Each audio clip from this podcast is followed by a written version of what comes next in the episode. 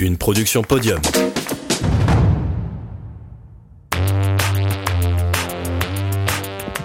Bonjour à toutes et à tous. Aujourd'hui, on a rendez-vous avec Marion Joff, nageuse de l'extrême. Elle nous fait découvrir sa discipline de nage en eau glacée. Elle nous raconte son dernier exploit où elle a parcouru près de 1500 mètres dans une eau à moins 1 degré. Elle se livre sur ses motivations de tous les jours et de comment elle s'est lancée dans cette discipline. Son histoire de sport commence là. Je m'appelle Marion Joffle, j'ai 23 ans, je suis nageuse à l'entente nautique cannaise de Caen. Je fais beaucoup de compétitions en eau libre et en eau glacée.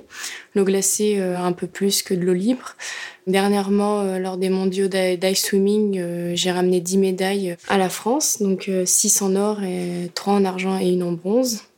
Donc 6, 5 dans ma catégorie d'âge où je suis championne du monde donc des 20-24 ans. Ensuite, euh, une médaille d'or toute catégorie sur le 100 mètres brasse. Euh, ensuite, vice-championne du monde toute catégorie sur le 500 mètres nage libre, le 50 euh, brasse et le 50 papillon. Et la médaille de, de, bronze qui est la plus belle pour moi, c'est troisième place toute catégorie sur le 1000 mètres. Alors la natation en eau glacée, c'est comme une compétition de natation classique, sauf que l'eau est entre 0 et 5 degrés. Donc il y a quelques points techniques qui changent, donc euh, notamment euh, le plongeon n'existe pas. Euh, on peut pas faire de culbute comme on peut voir euh, sur certains nages comme le crawl ou le dos, tout simplement parce que la tête ne peut pas être à 100% immergée au risque du danger. Mais sinon, c'est des distances qui peuvent évoluer de 25 mètres jusqu'aux 1000 mètres, l'épreuve reine de la discipline. Euh, Philippe Faure, qui est un peu mon papa de cœur, qui a aussi lui traversé la Manche à nage en 2016, m'a prise un peu sous son aile et euh, m'a incité à aller nager dans des eaux, on va dire, un peu plus fraîches, donc 10-11 euh, degrés. Et finalement, euh, il m'a dit, Marion, l'eau froide, je pense que ça pourrait te plaire. et finalement, en janvier 2018, il m'a emmené à Wetzbronn en Allemagne et j'ai parcouru un kilomètre dans une eau à 3,8 degrés. Donc c'était une grande première pour moi et finalement j'ai réussi à terminer, euh, certes dans la douleur parce que mon corps n'était pas vraiment préparé pour ce genre euh, d'épreuve, mais j'ai vraiment euh, senti que c'était vraiment une épreuve pour moi. Alors j'ai découvert la natation un peu par hasard. J'étais en vacances dans le sud à Canet-Roussillon. Il y avait un magnifique toboggan. J'avais 8 ans et je ne savais toujours pas nager. Et là j'ai dit à maman je veux faire du toboggan. Sauf que bah, elle a refusé euh, parce que voilà il y avait un risque de noyade. Et en rentrant à Lisieux en Normandie, euh, j'ai décidé de prendre des leçons de natation et finalement j'ai découvert que c'était ma seconde maison et que je m'y plaisais énormément. Et, mais voilà, j'ai appris à nager pour faire du toboggan. Donc euh, voilà, ça fait, euh, ça fait 15 ans que je nage. J'ai fait beaucoup de clubs, mais j'ai mon premier été le, le, Neptune Club Lisieux à l'époque, son nom d'origine. Euh, j'ai été aussi à Trouville, à Bernay, à Ponto de Mer. Et maintenant, je suis à Caen, donc depuis euh, septembre 2018, où je m'entraîne avec Mathias Farid, qui est mon entraîneur référent. Alors au tout début, euh, la seule chose que j'avais, c'était le lac de Pont-l'Évêque. Donc souvent avec ma maman, j'allais faire des petites excursions au lac pour aller nager 10-15 minutes en fonction de la température.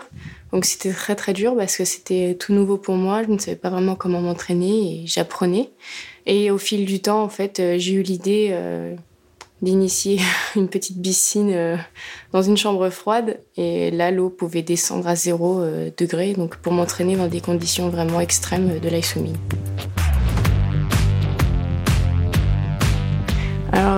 Ma première médaille je m'en souviens plus mais ma première grosse médaille je m'en souviens encore c'était en 2009 donc à l'âge de 10 ans c'était le meeting d'Octeville à côté de Cherbourg et il y avait euh, une des finales, et c'était la première fois pour moi, et j'ai réussi à être deuxième euh, du 50 mètres papillon. Et euh, j'ai dit waouh, j'étais super contente, et ça m'a motivée à continuer dans la compétition.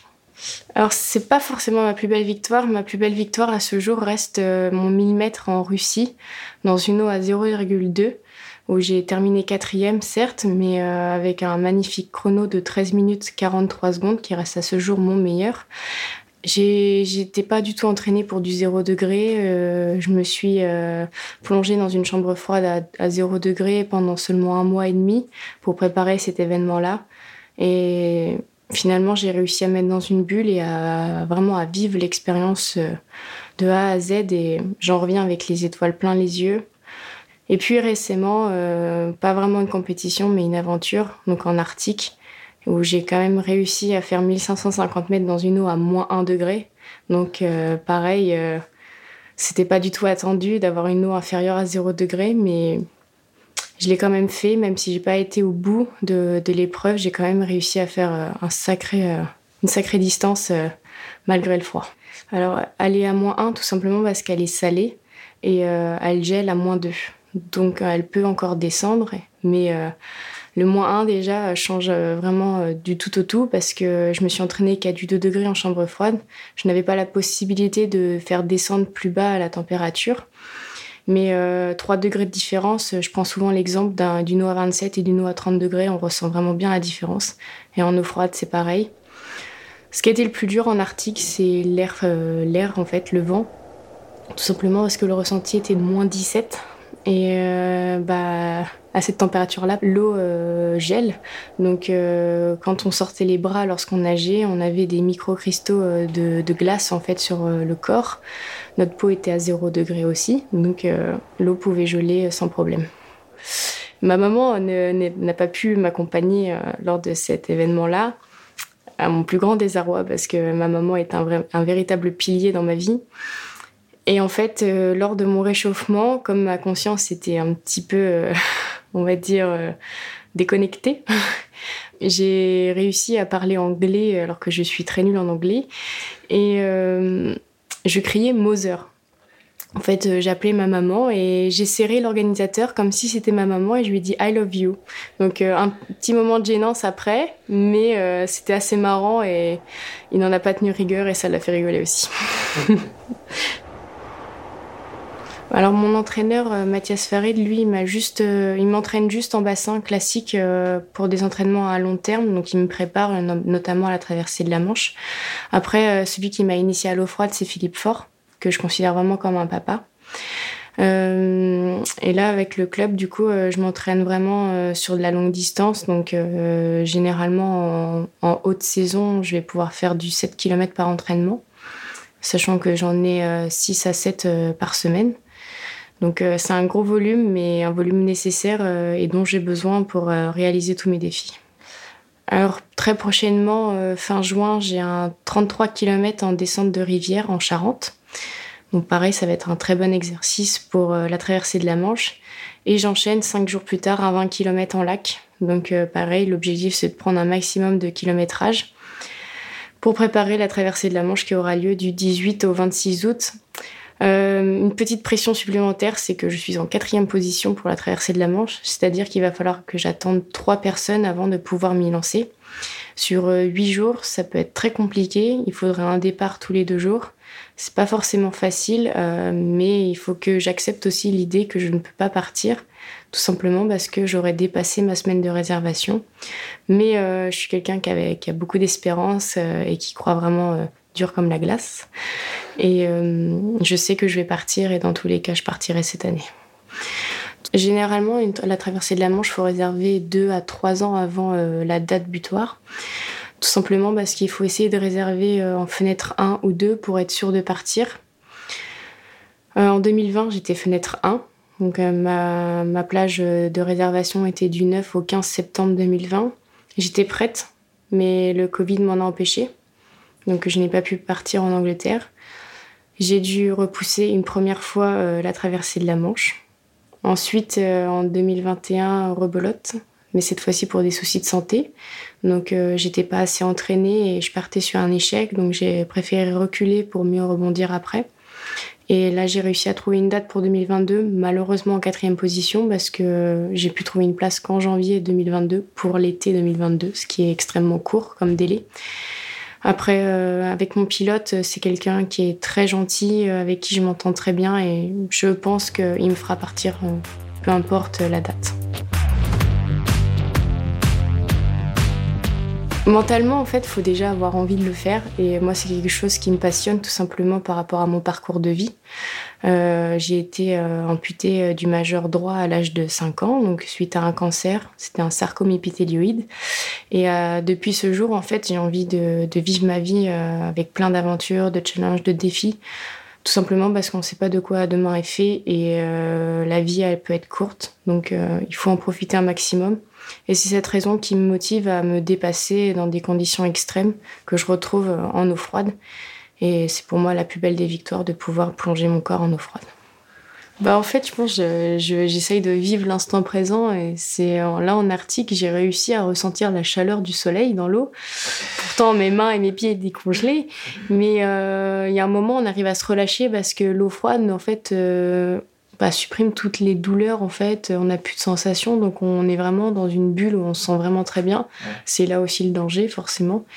Mais euh, c'est quelque chose qui me passionne et me dire que à chaque épreuve, j'arrive à m'améliorer, euh, à dépasser en fait mes limites petit à petit et je me dis jusqu'où je vais pouvoir aller en fait. Et je me dis il y a plein de choses à faire et le corps est incroyable. C'est fou. Bien joué. c'est que le début, j'espère. Ah oui, c'est que le début. J'ai que 23 ans, ça. J'ai encore plein d'années devant moi. Alors non, je touche pas ma vie en nageant, malheureusement. Mais euh, ça a été très compliqué de trouver des sponsors durant la crise sanitaire, parce que forcément, on n'avait pas forcément la tête à ça. Et euh, là aujourd'hui, euh, il faut que je fasse des démarches pour justement bah, pouvoir payer des voyages tels que l'Arctique, où j'ai quasiment payé 75% du prix par moi-même. Par moi-même. Donc c'est quelque chose qui très compliqué parce que je travaille dans l'optique de faire euh, justement mes projets. La traversée de la Manche, j'ai eu de la chance, j'ai eu beaucoup d'aide euh, d'entreprises, mais il manque encore des fonds. Donc euh, pareil, c'est des démarches à faire continuellement. Mais voilà, aujourd'hui, j'arrive quand même à trouver des entreprises, notamment le dernier en date, c'est Fiber Academy, qui m'a quand même fait un beau chèque de 1200 euros pour m'aider à la traversée de la Manche. Alors j'ai ma page Facebook, Marion Joff, Traversée de la Manche, où j'y ai inscrit mon adresse mail. Donc euh, on peut m'envoyer un mail à n'importe quelle heure, je réponds, sauf si je dors ou si je suis en train de nager, potentiellement. Et euh, sinon, j'ai aussi une petite page Instagram euh, où je suis peut-être un peu moins active, mais je m'y lance depuis un petit peu de temps. Merci à Marion d'avoir pris du temps pour répondre à nos questions. On lui souhaite bon courage pour la suite et surtout pour sa traversée de la Manche. J'espère que cet épisode vous a plu. Et si c'est le cas, je vous dis à dans deux semaines pour un nouveau podcast.